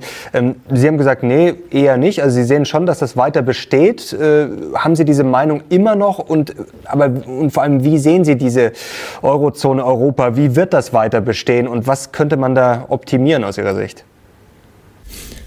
Ja, also Ökonomen unterscheiden ja auch zwischen normativen und positiven Urteilen. Also äh, wie sollte es sein und wie wird es sein? Äh, definitiv, der Euro sollte weiter bestehen. Äh, die EU als erst recht, die EU ist ja eine Erfolgsgeschichte, das muss man schon sagen, hat also durch äh, Handel eine Spezialisierung und Wohlstandsgewinne in ganz Europa gebracht. Das ist kein Nullsummenspiel, haben wir alle äh, davon profitiert. Der Euro hat leider überhaupt nicht funktioniert. Das ist eine Katastrophe geworden für Südeuropa. Trotzdem können wir da nicht wieder raus. Ich meine, es ist wie wenn Sie ein Rührei gemacht haben, da können Sie das alte Nicht wieder raus äh, äh, extrahieren. Geht nicht mehr.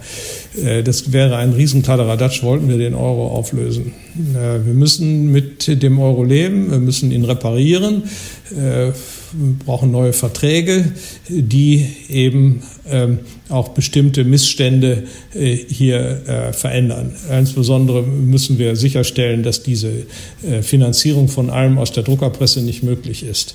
Wir müssen auch verhindern, dass so asymmetrisch Geld geschaffen werden kann, wie das in der Vergangenheit der Fall war. Der Euro ist ja eigentlich ähm, äh, eine schöne Sache für Länder, die ähm, immer mit ihrer Währung Schwierigkeiten hatten. Jetzt können sie sich eine, weil die im Ausland nicht akzeptiert wurde, ja, äh, jetzt können sie sich eine Währung selber drucken, die im Ausland als gesetzliches Zahlungsmittel anerkannt ist. Denn Euro ist gleich Euro. Jeder hat die Euro-Druckerpresse im Keller und kann äh, drucken, nicht nach Belieben, Aber es gibt ja enorme Spielräume. Es gibt einmal das ANFA-Abkommen, äh, ein Geheimabkommen, was eben äh, nur durch einen äh, Daniel Hoffmann, einen deutschen Doktoranden an der TU in Berlin, überhaupt aufgedeckt wurde. Und danach musste dann die EZB das auch veröffentlichen, wo, wo das Eigengeschäft der Banken dann begrenzt wurde, nachdem man vorher da sehr großzügig war. Es war tatsächlich so, dass die Banken, die Notenbanken des Eurosystems sich Wertpapiere, Portfolios zusammenkaufen konnten mit Geld, das sie selber geschaffen haben und die Erträge dann äh, zur Verfügung hatten. Nicht ganz äh, einen Ertrag in Höhe des äh, normalen Hauptrefinanzierungssatzes mussten sie an den Pool, den Zinspool geben. Das wurde dann vergemeinschaftet unter allen. Aber die überschüssigen Erträge, was sie mehr verdient haben, konnten sie in die eigene Tasche stecken beziehungsweise an ihre Staaten austeilen. Und dieses Anfahrabkommen wurde dann geschlossen im EZB-Rat, um das zumindest ein bisschen zu begrenzen. Aber es sind immer noch Hunderte von Milliarden von Euro, die da bewegt werden konnten innerhalb dieses Anfahrtopfes. Äh, dann gibt es ELA-Kredite, Emergency Liquidity Assistance. Da kann auch eine Notenbank sagen, hört mal zu, wir haben Schwierigkeiten, uns läuft das Kapital weg, wir müssen jetzt äh, nachdrucken. Äh, dann druckt man das Geld, verleiht das Geld nach eigenen Kriterien an die Banken, äh, verdient Zinsen dabei äh, diese Zinsen müssen äh, wiederum im Umfang äh, des Hauptrefinanzierungssatzes vergemeinschaftet werden. Aber was da abweicht, nach oben und unten, das hat man oder trägt man, trägt man selber. Aber jedenfalls ist es eine eigene Geldpolitik mit einem Gemeinschaftsgeld. Natürlich muss die, hat die EZB-Zentrale, der EZB-Rat, die Möglichkeit, dagegen vorzugehen. Aber das kann er nur, wenn er mehr als zwei Drittel der Stimmen hat. Äh, dafür, also für eine Gegenmaßnahme. Zunächst einmal darf ein Land einfach sagen, ELA, ELA, ELA, so, ich mache das jetzt. Muss noch nicht mal um Erlaubnis bitten in Frankfurt. Aber die Frankfurter können dann sagen, nee, wir verbieten es dir, da müssen zwei Drittel zusammenkommen. Aber in den schwierigen Jahren, als ELA genutzt wurde, hatten die sechs Krisenländer, äh, wo das Kapital, aus denen das Kapital floh, ja, äh, zusammen eine Stimme mehr als ein Drittel. Das heißt, die anderen hätten es gar nicht verbieten können, wenn sie es gewollt hätten. Das sind also Griechenland, Irland, Italien, Portugal, Spanien und Zypern.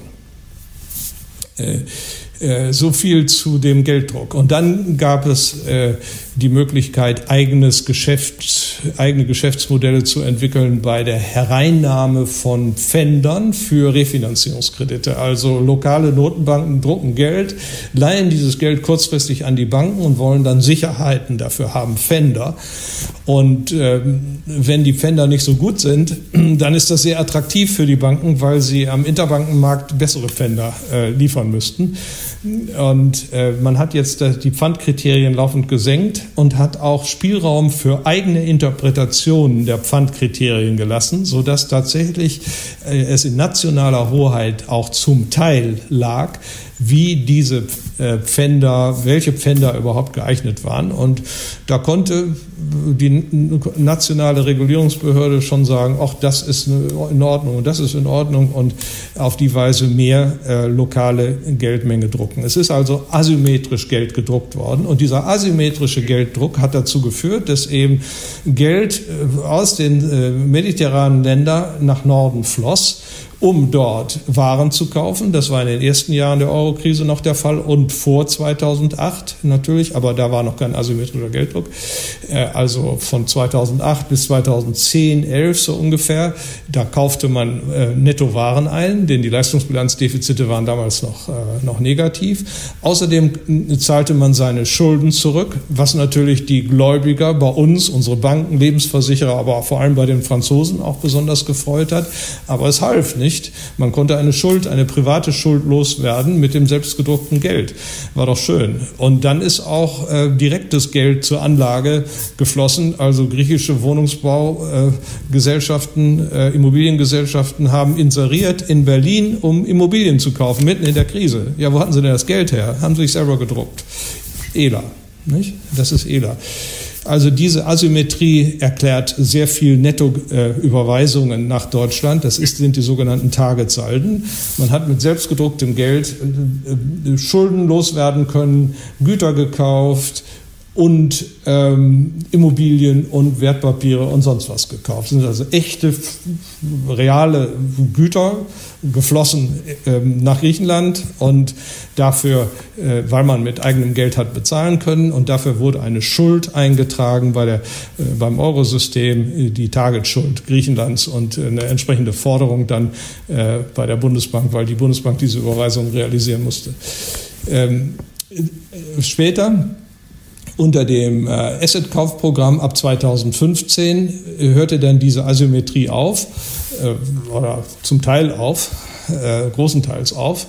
Und es gab ein symmetrisches Kaufprogramm für die Staatspapiere. Also jede Notenbank hat die eigenen Staatspapiere gekauft in Proportion zu ihrer Größe, sodass dann überall die Geldmenge zunahm. Es ist also nicht so, dass in Griechenland viel Geld gedruckt wurde, das floss nach Deutschland, um hier Güter zu kaufen, sondern ähm, Überall nahm die Geldmenge erstmal zu. Und wenn in einem Land, das in der Krise steht, die Geldmenge auch bei proportionaler Ausweitung mehr ist, als dort für die Transaktionen erforderlich ist, ja, dann nimmt man doch dieses Geld und lässt das nicht dort liegen, wo es unsicher ist. Man weiß ja nicht, was die Zukunft ist, sondern nutzt es, um äh, ähm, äh, einzukaufen im Norden und äh, es dort in Sicherheit zu bringen, indem man Aktienhäuser äh, und sonst was kauft. Äh, das ist passiert und das hat auch nochmal Targetsalden hervorgerufen. Also diese Nettokäufe, äh, die realisiert wurden, äh, mit Hilfe des selbst hergestellten Geldes äh, summiert sich inzwischen auf über 1100 Milliarden Euro. So groß ist die äh, Target-Forderung der Bundesbank inzwischen. Und äh, das ist ein Vermögen Deutschlands. Das gehört, die Bundesbank gehört Deutschland und dieses Vermögen gehört Deutschland. Es wird als deutsches Vermögen in der Eurostat-Statistik geführt, ist Teil unseres Nettoauslandsvermögens, welches wir uns historisch durch Leistungsbilanzüberschüsse erarbeitet haben. Wissen Sie, wie viel? Es ist jetzt genau 50 Prozent. Nicht? Ähm, das ist ein Unding. Also wir brauchen einen neuen Vertrag äh, in der EU, wo solches Gebaren praktisch verhindert wird. Äh, nicht total. Ich meine, die Targetsalden haben auch eine nützliche Funktion. Sie sind in, bei Kapitalflucht äh, quasi so, so Stoßdämpfer und verhindern, äh, dass dann ein Land äh, zu, gleich zusammenbricht oder sowas. Nicht? Aber äh, das hat ja Ausmaße angenommen, die weit über diese Stoßdämpferfunktion hinausgehen. Es ist also offenbar gebraucht worden, um sich äh, äh, vermögensmäßig hier besser aufzustellen. Und das geht nicht. Also wir brauchen einen neuen Vertrag, in dem eine, äh, ein Ausgleich der Zahlungsbilanzen im Eurosystem Zahlungsbilanz äh, erfordert wird, gefordert wird und Zahlungsbilanzungleichgewichte, denn das, um das handelt es sich ja bei den Tagessalden, äh, auch vermieden werden.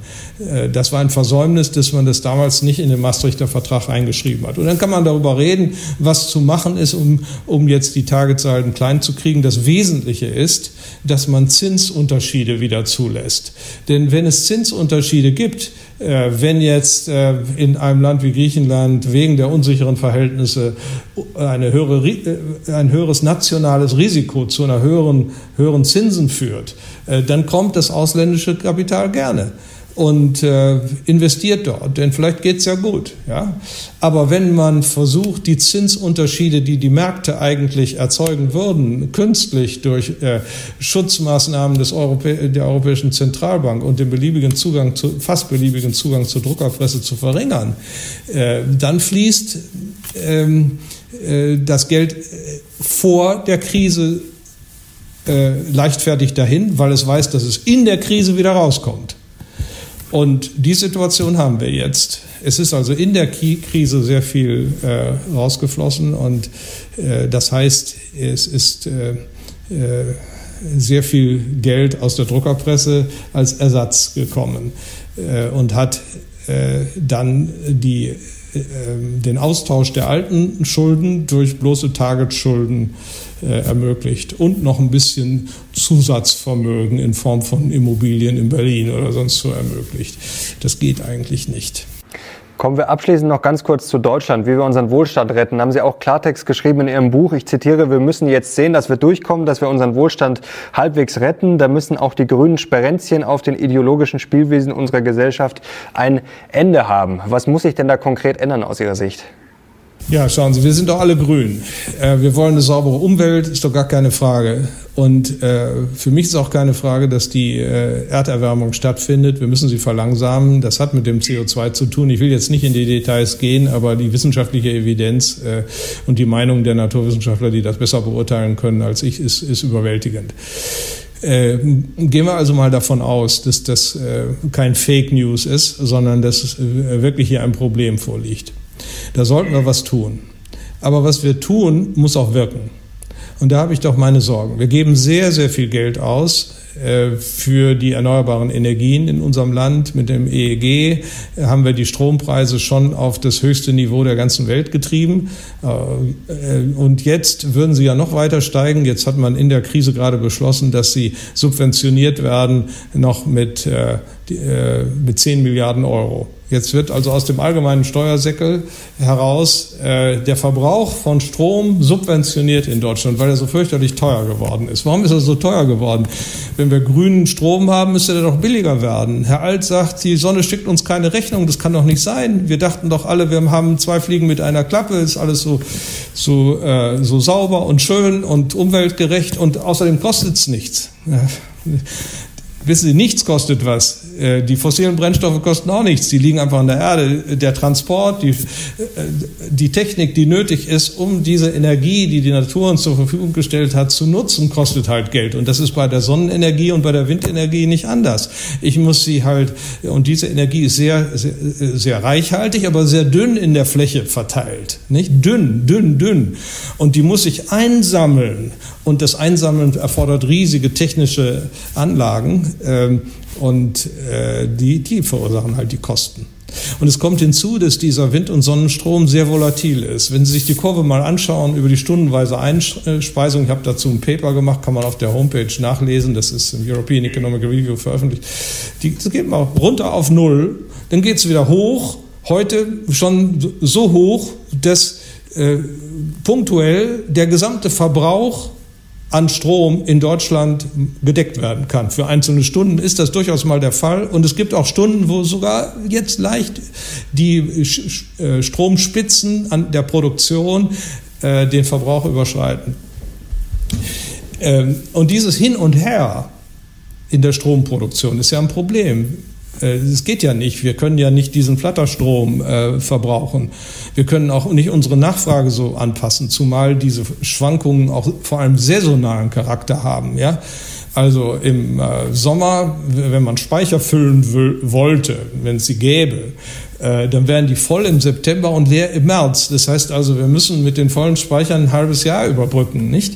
Äh, wir können äh, nicht unsere Nachfrage verschieben auf den Sommer. Wir können nicht sagen, im Winter sammle ich die schmutzige Wäsche und wasche sie im Sommer, wenn genug da ist an Strom. Es geht ja alles gar nicht. Äh, wir haben hier ein Problem, wie wir dieses Hin und Her kompensieren. Und es gibt nur eine Möglichkeit, das zu tun. Das sind eben die konventionellen Kraftwerke. Die werden angestellt und ausgestellt und hochgefahren und runtergefahren, gegenläufig zum Wind- und Sonnenstrom. Das haben viele noch nicht kapiert. Viele denken, der grüne Strom ist ein Ersatz für die Kohlekraftwerke und die äh, Atomkraftwerke und die Gaskraftwerke. Nein, er ist ein, äh, er, die, das geht nicht. Er ist ein Ersatz für Kohle, für Gas und für, für äh, Uran, ja, aber nicht für die Kraftwerke, denn die müssen die ganze Zeit da stehen bleiben und Gewehr bei Fuß stehen, sodass, wenn eine Dunkelflaute kommt und weder Wind noch Sonne da ist, sie den vollen Verbrauch an Strom in Deutschland decken können. Sie können aus dieser anderen konventionellen Kategorie per Saldo kein einziges Kraftwerk abschalten, außer Betrieb nehmen, weil wir Wind- und Sonnenstrom haben und noch mehr kriegen. Da können Sie so viel Wind- und Sonnenstrom machen, wie Sie wollen. Es wird immer die Dunkelflauten geben, wo überhaupt nichts aus dem System rauskommt, weil eben das Wetter nicht so ist. Der Wind bewegt sich nicht und es sind überall Wolken, keine Sonne, kommt nichts im Winter. Ja, da müssen sie ja auch äh, die Stromproduktion haben. Das heißt, die Illusion, die die Grünen verbreiten, äh, wir könnten die konventionellen Kraftwerke hier abschalten, ist äh, völliger Unsinn. Es geht einfach nicht. Die müssen alle stehen bleiben als Lückenbüßer und sind das notwendige Komplement des grünen Stroms. Das heißt also, wir haben in Deutschland eine Strategie gewählt, wo man Doppelstrukturen hat.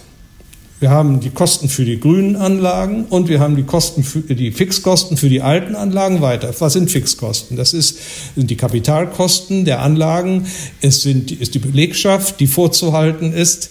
Also der ganze Apparat muss ja weiterlaufen. Nur die Materialkosten an Brennstoffen, ja, die können wir uns natürlich ein bisschen einsparen. Aber der Strom wird durch diese Doppelstrukturen sehr teuer und das hat uns zum Weltmeister gemacht. Und jetzt versucht man das zu kaschieren, indem man aus dem Steuer äh, einen Teil der EEG-Umlage jetzt äh, kompensiert und uns also auf dem Niveau von Dänemark hält hier bei den Stromkosten. In Wahrheit sind die Stromkosten viel höher als in Dänemark, wenn man das nicht täte.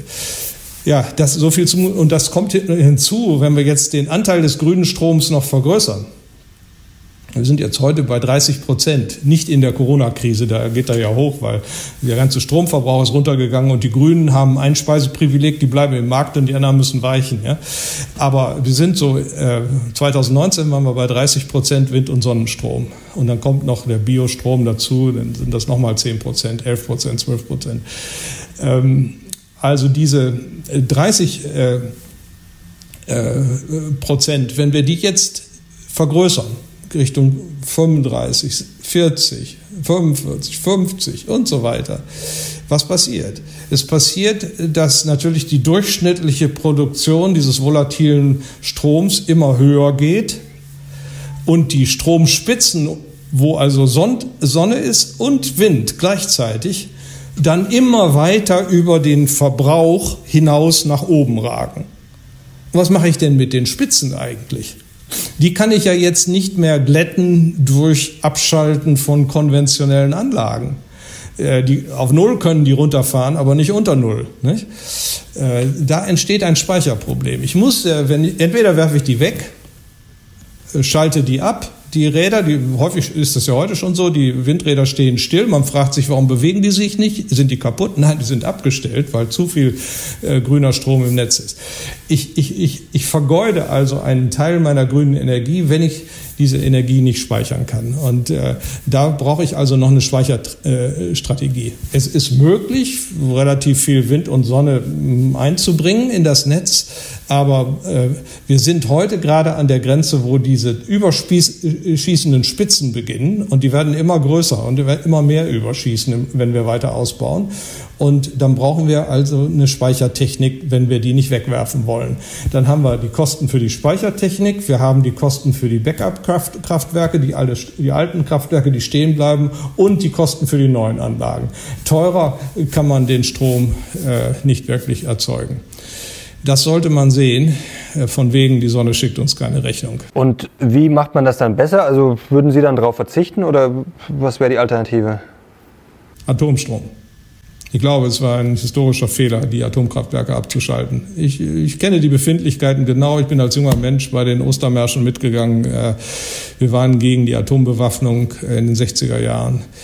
Äh, und aus dieser Anti-Atomkraftbewegung ist dann auch äh, der Widerstand gegen die Atomkraftwerke als solcher entstanden. Ähm, ich bin nach wie vor gegen Atombewaffnung, Gott bewahre.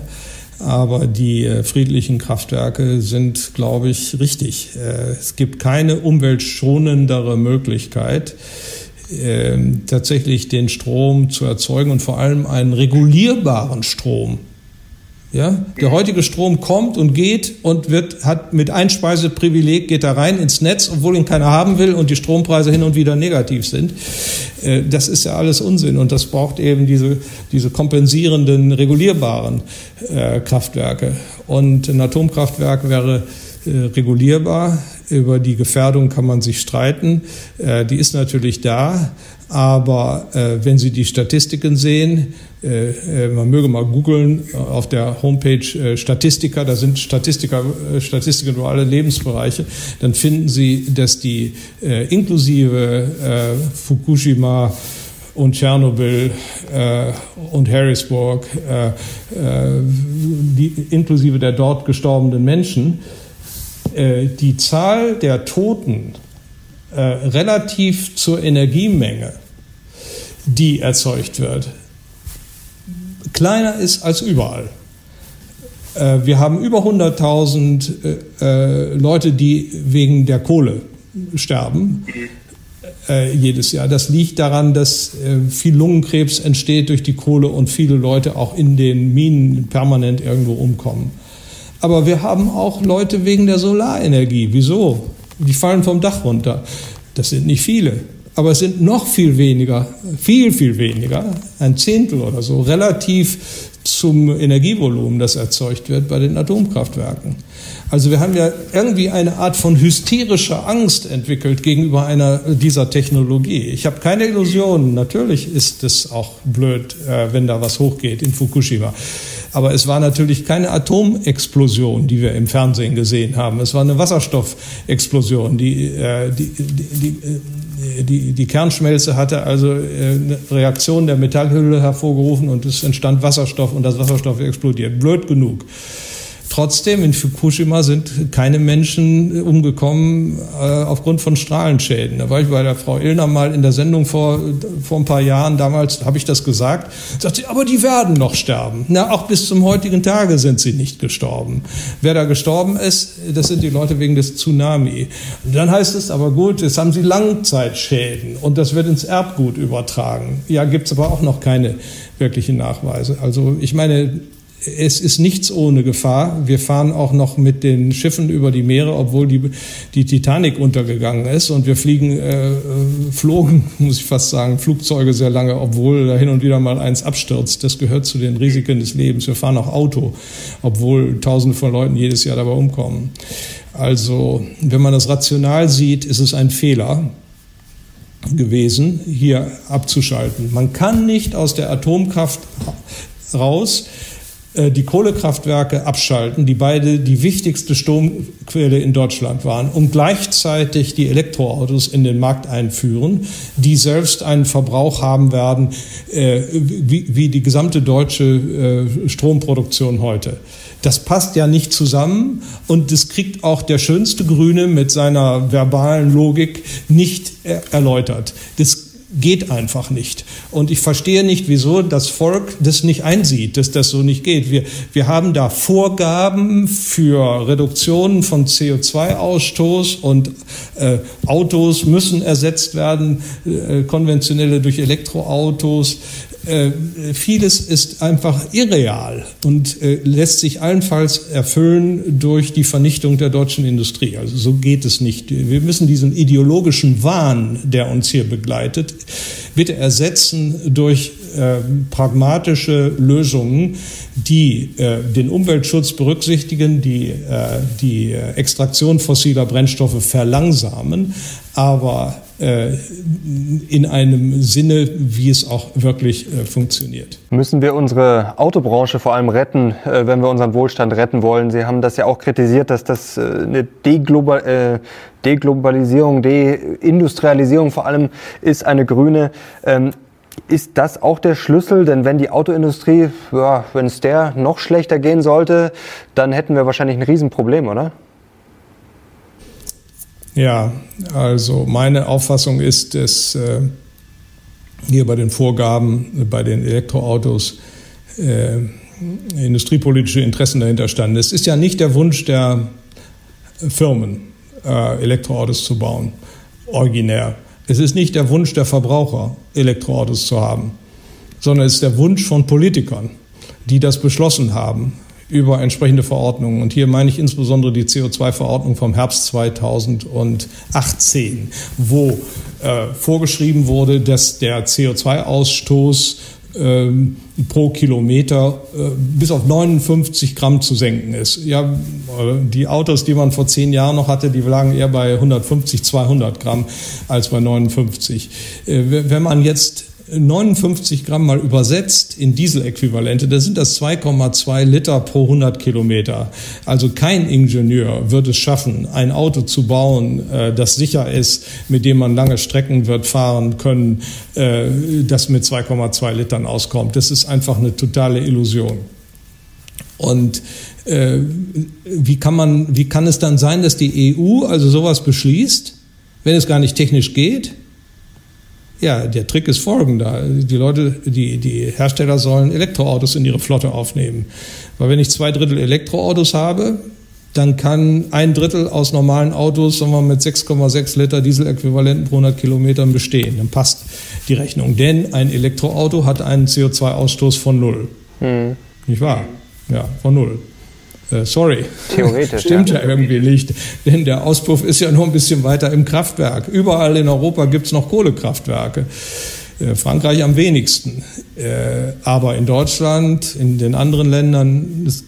Und das heißt also, auch die Elektroautos fahren mit Kohle zum Teil. Mhm. Es ist nun mal so. Wir wollen die Kohle auch noch abschaffen, wenn alles, wenn die Welt grün ist, denn ja nicht mehr in einer schönen Zukunft, die man sich utopischerweise malen kann, wäre das ja alles anders. Aber derzeit ist es so.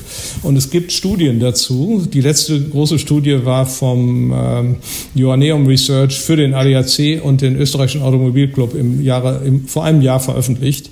Und die haben mal den E-Golf verglichen mit einem Dieselgolf also gleiche Autos und haben sie äh, fahren, äh, gefahren und äh, geguckt, wie sieht das denn mit dem akkumulierten CO2-Ausstoß aus in der Geschichte solch eines Autos. Angefangen von der Produktion des Autos und der Batterien bis hin äh, über die Kilometer. Nun ist es so, ein Elektroauto hat einen schweren CO2-Rucksack, der aus China kommt meistens. Zu 70 Prozent kommen die Sachen aus China. China hat noch sehr viel mehr Kohle im Netz als wir Europäer. Da wird, und man braucht unglaublich viel Energie, um eine solche Lithium-Ionen-Batterie zu bauen. Da steckt also schon viel CO2-Emission in in der Rechnung als Ballast, als Rucksack in diesem Auto drin. Und im laufenden Verbrauch liegt ein Elektroauto etwas günstiger äh, beim äh, deutschen und europäischen Energiemix als ein Diesel, nicht? Ähm, aber der Nachteil dieses Rucksacks, der wiegt schwer. Und die Frage ist, wie viele Kilometer muss ich fahren, äh, bis der Rucksack sich über die Kilometer so verwässert hat, dass die beiden Autos in der CO2-Bilanz gleich sind. Das Ergebnis war 219.000 Kilometer. Nun hält aber ein Auto in der Regel nur 180.000 Kilometer im Schnitt. Das heißt, der Punkt wird gar nicht erreicht. Und interessanterweise hatte vorher VW seine eigenen Berechnungstabellen schon veröffentlicht. VW hatte ja im Frühjahr 2019 gesagt, ja, also unser E-Golf ist ein bisschen günstiger als der Diesel äh, bezüglich des CO2-Ausstoßes, hat aber ehrlicherweise auch die Rechnung genannt. Aber das günstiger ergab sich, weil sie diese Zahlen dann für den europäischen Mix machten. In den Tabellen, die sie veröffentlicht haben, haben sie aber gleichzeitig die Rechnung für den deutschen Mix äh, dargestellt. Deutschland hat äh, relativ noch mehr. Im europäischen Mix ist die Franz französische Atomstrom und der tschechische Atomstrom dabei und so weiter. Äh, Deutschland liegt da etwas ungünstiger. Und beim deutschen Mix kommt auch bei VW heraus, dass tatsächlich der E-Golf etwas mehr CO2 über die Lebenszeit ausstößt als der Diesel-Golf. Ja, das ist die Realität heute. Ja, nun gut die schöne grüne Zukunft äh, bringt uns eine neue Welt. Ähm, das sind aber alles grundsätzliche theoretische Erwägungen, die noch weit, weit entfernt sind von der Realisierung. Und wenn man im Hinblick auf äh, die äh, theoretischen physikalischen äh, Hoffnungen jetzt schon Geh- und Verbote ausspricht, die sich so gar nicht realisieren lassen, äh, dann ähm, ruft man äh, enorme Probleme hervor und ich glaube, darum ging es auch. Als die Franzosen, die hinter diesen ganzen Sachen stecken, sich mit den Grünen verbündet haben auf der europäischen Ebene, ja, äh, war klar, was die Zielsetzung dort jedenfalls war, nicht bei den Grünen, aber bei den Franzosen. Sie wollten ihre E-Autos, die sie schon haben, sie haben eine ganz schöne Palette schon gehabt, denen wollten sie einen Markt verschaffen, indem sie durch die Regulatorik quasi den, äh, äh die E-Autos in den Markt hineindrücken.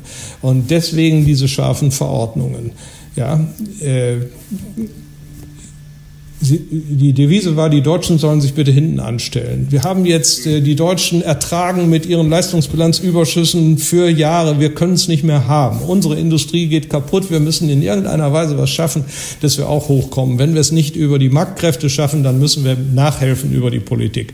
Und das steckt letztlich hinter dieser CO2-Verordnung. Ich verstehe nur nicht, dass auf deutscher Seite das mitgemacht wurde. Svenja Schulze ist als Umweltministerin nach Brüssel gegangen und hat schon mal 30 Prozent CO2-Ausstoß Ausstoßreduktion angeboten von deutscher Seite, muss man sich mal vorstellen. Und äh, dann hat, äh, wurden daraus nachher 35 äh, oder 37,5 Prozent, äh, die diese Zahlen da brachten. Und, und was bringt es der Umwelt? Ich glaube in der Rechnung jetzt gar nichts. Und es ist vielleicht sogar noch negativ, denn was viele Leute nicht sehen, wenn wir Europäer weniger Öl kaufen, und weniger verbrennen in unseren Autos. Das heißt ja nicht, dass das Öl nicht verbrannt wird. Das Öl ist ja flüssig. Es wird gehandelt auf den Weltmärkten. Die, die, Tanker fahren nach Amerika, die fahren nach Asien, verkaufen es da zu fallenden Weltmarktpreisen und es wird nur da verbrannt. Das heißt, solange die anderen Länder nicht mitmachen, habe ich ja nun gar nichts erreicht äh, durch den Verzicht auf äh, Öl in Deutschland. Es geht ja nur im Einvernehmen wenn die anderen proportional runtergehen. Jetzt haben wir den Pariser Vertrag, den haben 200 Länder unterschrieben bezüglich Klimaschutz. Aber wenn Sie sich das genau anschauen, sehen Sie, dass von den 200 Ländern gerade mal 30 sich zu Mengenzielen verpflichtet haben, die also sie zwingen, den CO2-Ausstoß zu reduzieren. Die anderen liefern schöne Worte. China lieferte schöne Worte. Die Amerikaner haben anfangs mitgemacht, sind wieder ausgestiegen aus dem Vertrag. Indien nur schöne Worte. Und diese drei Länder, die drei großen Länder, sind für sich schon über 50 Prozent des CO2-Ausstoßes auf der Welt. Äh, und dann kommen all die anderen hinzu. Wie gesagt, 170 von 200 Ländern haben nichts als schöne Worte geliefert und die 30, zu denen wir gehören, haben sich verpflichtet zu Mengeneinschränkungen.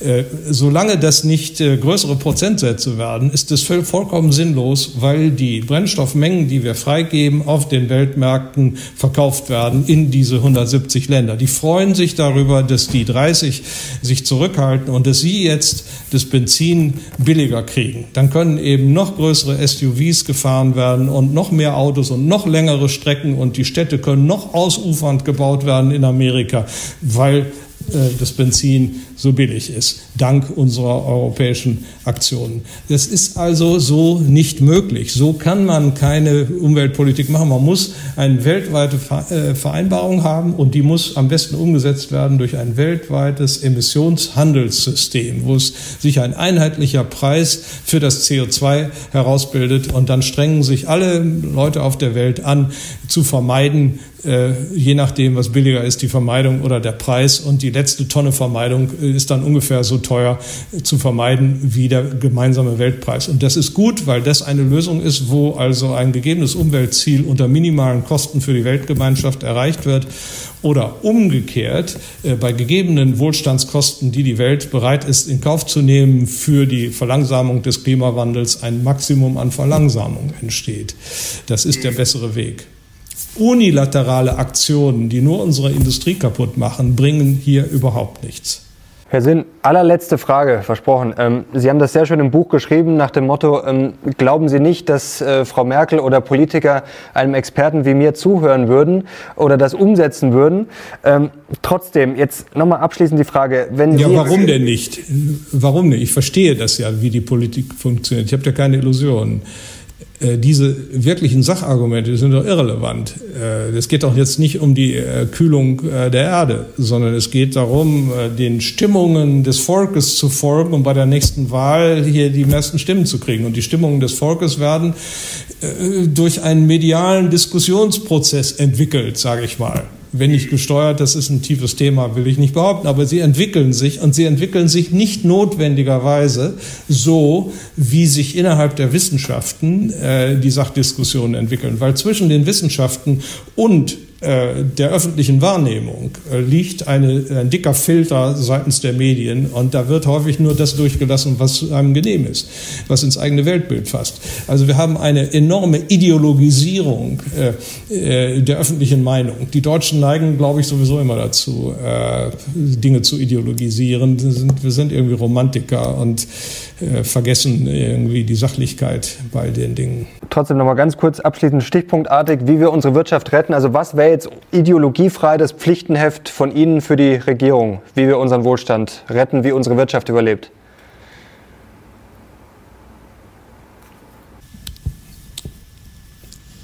Ja, alles darauf setzen, dass äh, die Impfungen vorbereitet werden. Das ist ja das A und O. Da wird viel zu wenig Geld ausgegeben. Wenn Sie sehen, was, wie groß die Programme sind, äh, im epidemiologischen Bereich sind es ja winzige Bruchteile der Geldsummen. Da würde ich die ganze Kraft draufsetzen, weil sobald geimpft ist, äh, geht es wieder los. Äh, dann haben die Menschen wieder Kraft und entwickeln sich neue Ideen.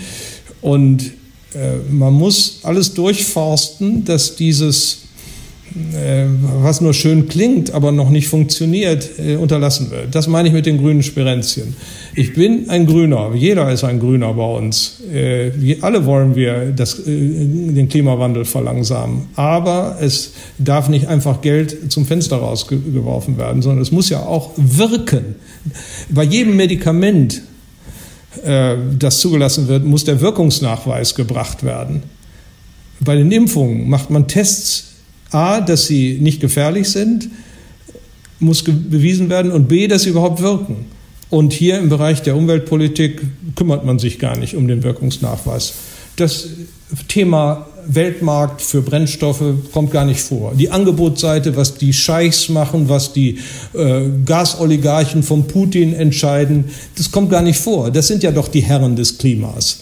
Also hier wird sehr leichtfertig äh, mit dem Vermögen der Deutschen herumhantiert, herumexperimentiert, ohne dass man vorher den Nachweis gebracht hat, dass es überhaupt wirken kann. Es geht nicht um den Nachweis, dass das nötig ist. Insofern habe ich viel Verständnis für die jungen Leute, die auf die Straße gehen. Wir haben mit dem Klimaproblem ein ernstes Problem und müssen was machen. Aber äh, jeder von Ihnen wird mir auch zugeben, dass es wirken muss. Das ist doch ein schönes Schlusswort. Da kann man Ihnen auf jeden Fall nur zustimmen. Wirkungsvoll, das wäre auf jeden Fall äh, das oder sollte das Gebot der Stunde sein. Herr Sinn, herzlichen Dank. Das hat großen Spaß gemacht und das war sehr, sehr umfangreich und vor allem sehr lehrreich. Ja. Ich danke Ihnen. Und danke euch fürs Zuschauen. Wenn ihr Herrn Sinn wieder sehen wollt bei der Mission Money, dann gebt auf jeden Fall Daumen nach oben. Und ich glaube, da sind jetzt einige Themen dabei. Das war wirklich ein sehr langes, spannendes Video. Ich glaube, da könnt ihr ordentlich unten diskutieren, ob ihr den Thesen von Herrn Sinn zustimmt und was ihr vielleicht, Frau Merkel, gerne ans Herz legen würdet. Danke Ihnen, danke euch fürs Zuschauen. Wir sind jetzt raus. Bis zum nächsten Mal. Ciao.